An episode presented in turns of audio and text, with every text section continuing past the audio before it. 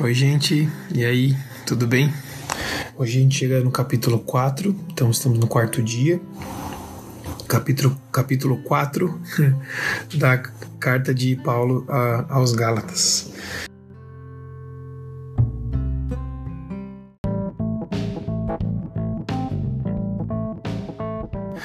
Lá, então, capítulo 4, a primeira parte, Paulo continua o exemplo que ele termina o capítulo 3, ou que né, termina o capítulo 3, ele continua falando sobre o fato de nós nos tornarmos filhos de Deus através de Jesus. Então, ele fala que nós vivíamos debaixo da lei, mas quando vem o Filho, o Filho nos torna também filhos de Deus que nos recebe pelo, pelo Espírito da adoção. Né? Isso é que nos permite olhar para Deus e chamar Deus de Pai. Cara, assim, a gente não tem noção da, da, da profundidade disso, né? Jesus veio e nos possibilitou, nos tornou filhos de Deus. Nós podemos chamar Deus de Pai. No versículo 6 diz: clamamos Abba, Pai. Abba significa pai em hebraico, ou papai, né? Então isso é, é, é maravilhoso. Aí, no versículo 8 até o versículo 20, tem uma parte muito legal, porque eu percebo assim que é um, um, um, momento em que Paulo ele, ele abriu o coração, rasgou o coração para a igreja do, dos Gálatas, sabe? E ele diz o seguinte: eu vou ler alguns trechos aqui, tá? Ele diz no 8: Antes, quando vocês não conheciam a Deus, eram escravos daqueles que, por natureza, não são deuses, mas agora, conhecendo a Deus, ou melhor, sendo por Ele conhecidos, é, como é que vocês, ou como é que estão voltando àqueles mesmos princípios elementares, fracos e sem poder, querem ser escravizados por eles outra vez? Então, olha só, ele está falando, antes vocês eram escravizados por esses por esses desejos, né? Ele chama de ainda de da natureza que não são deuses, ou seja, não são poderes espirituais, são desejos da carne. E ele diz: Mas agora, conhecendo a Deus, ou sendo conhecido por Ele, como é que vocês estão voltando àqueles mesmos princípios elementares, fracos e sem poder? Ele está falando, vocês querem voltar a ser escravos da, da natureza, do desejo de vocês, mesmo conhecendo a Deus. Fala, olha, vocês estão observando dias especiais, meses, ocasiões específicas, anos. Sabe? Ele fala assim, como que vocês estão se esforçando para viver de forma religiosa? Como vocês estão se esforçando para manter práticas que são inúteis? E ele fala no 12, eu suplico eu suplico né, que vocês é, se tornem como eu, pois eu me tornei como vocês.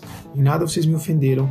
Como sabem, foi por causa de uma doença grave. Daí ele conta que a primeira vez que ele foi, foi por conta de uma doença grave. Aí no 15, tá? Me enrolei um pouco aqui, mas no 15 ele pergunta assim: O que aconteceu com a alegria de vocês? Cara, quando eu li isso, me pegou de jeito, tá? Ele diz: O que aconteceu com a alegria de vocês? Tenho certeza de que, se fosse possível, vocês teriam arrancado os próprios olhos para dá-los a mim. Então, ele está falando sobre a dedicação que eles tinham na primeira vez que Paulo foi pregar a eles, que Paulo provavelmente estava com algum problema nos olhos. E Paulo está falando da dedicação, do amor, da alegria em servir, da alegria em, em, ouvir a palavra, em aprender mais a respeito de Deus. E aí Paulo pergunta: o que aconteceu com a alegria de vocês? E vou dar uma lida num comentário sobre esse versículo e eu quero compartilhar com vocês aqui o que eu li. Ele diz assim: Você perdeu a alegria? Paulo percebeu que os Gálatas haviam perdido a alegria da salvação por causa do legalismo. Ser legalista pode resultar em tristeza por quatro motivos. Primeiro, faz as pessoas se sentirem culpadas em vez de amadas. Segundo, produz rejeição em vez de arrependimento. Três, enfatiza o desempenho em vez do relacionamento. E quatro, enfoca o erro, não a obra de não a obra que Cristo fez por nós. Se você se sente culpado ou deslocado, verifique o seu enfoque. Será que está vivendo pela fé em Cristo ou tentando viver de acordo com as exigências e as expectativas de outras pessoas? Será que você perdeu a sua alegria? Será que você está vivendo simplesmente para cumprir regras? Às vezes regras que nem fazem muito sentido para você. Às vezes é uma autocobrança para que você se sinta justificado, para que você se sinta apto a ser cristão, para que você se sinta apto a orar, se sinta apto a cultuar. Sabe, isso é um caminho doloroso, é um caminho triste. Você se sentir mais culpado do que amado. Eu lembro que uma vez a gente conversou sobre isso num GP que eu tinha com os meninos, que era um GP só de meninos. E foi exatamente é, essa, essa ideia que a gente conversou aquele dia. Eu lembro assim: olha, quando você vai orar, quando você se aproxima de Deus, quando você se coloca em um momento de adoração na tua casa ou na igreja, você se sente amado ou culpado?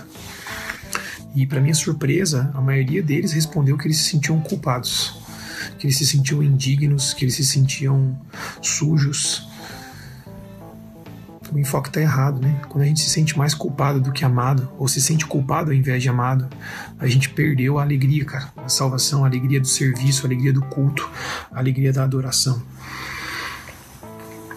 E Paulo chama atenção para isso. Eu ia seguir em frente com o texto, mas eu vou parar por aqui. Eu quero que você pense nisso. Eu vou colocar aqui no, no comentário do vídeo esses quatro pontos que são resultados de uma vida legalista e religiosa e eu quero que você reflita neles. Vou sugerir, né? Não quero, não mando ninguém, mas vou sugerir que você reflita nesses pontos e ore ao Senhor. Ore ao Senhor pedindo para que Ele, caso você tenha perdido a sua alegria, ou que você sinta que você está perdendo a sua alegria na salvação, ore para que o Senhor restaure o teu coração. Sabe, ali, ali seguindo o texto, Paulo faz uma comparação entre o, o filho da mulher livre e o filho da mulher escrava. E eu quero é, encerrar esse momento de reflexão e devocional dizendo que nós somos filhos livres. Livres porque fomos libertos em Jesus. Amém? Vamos orar? Senhor Deus, eu te peço, Pai, que no dia de hoje o Senhor fale profundamente aos nossos corações e que o Senhor restaure a alegria da salvação, a alegria em te servir, a alegria em te adorar, Pai, em alegria em viver para ti. Pai, eu oro em nome de Jesus que se no meu coração, no coração de, de algum dos meus irmãos e irmãs que estão me ouvindo aqui, há algum, algum ranço religioso, Deus, ou há uma, uma crescente legalista, Deus, na mente e no coração, tentando nos convencer de que precisamos é, fazer por merecer o teu amor, fazer por merecer a salvação, fazer por merecer o teu espírito, que tudo isso seja varrido de lá, em nome de Jesus. Amém. Amém, gente. Um abraço. Tchau.